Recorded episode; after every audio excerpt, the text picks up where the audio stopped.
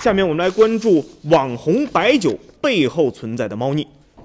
短视频平台上，网红白酒占据了不少人的视线，近来呢也是火遍了我们的大江南北。巨大的销量呢，让它成为了名副其实的电商宠儿。但鲜为人知的是，网红白酒的背后呢，标配的却是散装白酒、土坛陶罐、做旧一条龙的三无产品生产线。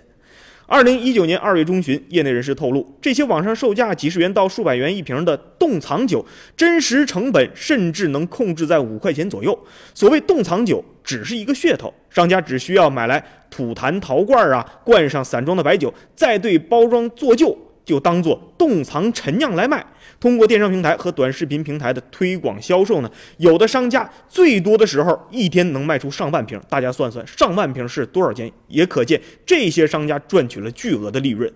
这些网红冻藏酒大多是三无产品，有的包装上即使印有生产厂家的名字、地址，检查发现也都是虚假信息。可以这样说，任何打着茅台镇冻藏酒旗号的产品都是三无产品。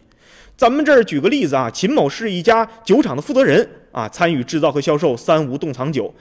制假被记者曝光后呢，他竟然辱骂威胁记者，而且还叫嚣：“你要来赶我，赶来我们这儿，我就派人整死你。”这是非常的嚣张了。二月二十五日的晚上七点呢，当地的公安网监大队、刑侦大队已经成立了专案组，并对秦某进行了立案调查。今天呢，公安部已对秦某作出了行政拘留十日，并处罚五百元的处罚决定，在今天凌晨三点送到拘留所执行拘留。看看这些制假的商贩，确实非常的嚣张。反过来，但是也印证了官方打假的震慑力度有待提升。得承认，对于茅台镇种种白酒的这种制假现象，我们一定要严厉打击，打击力度还需相关部门继续加持。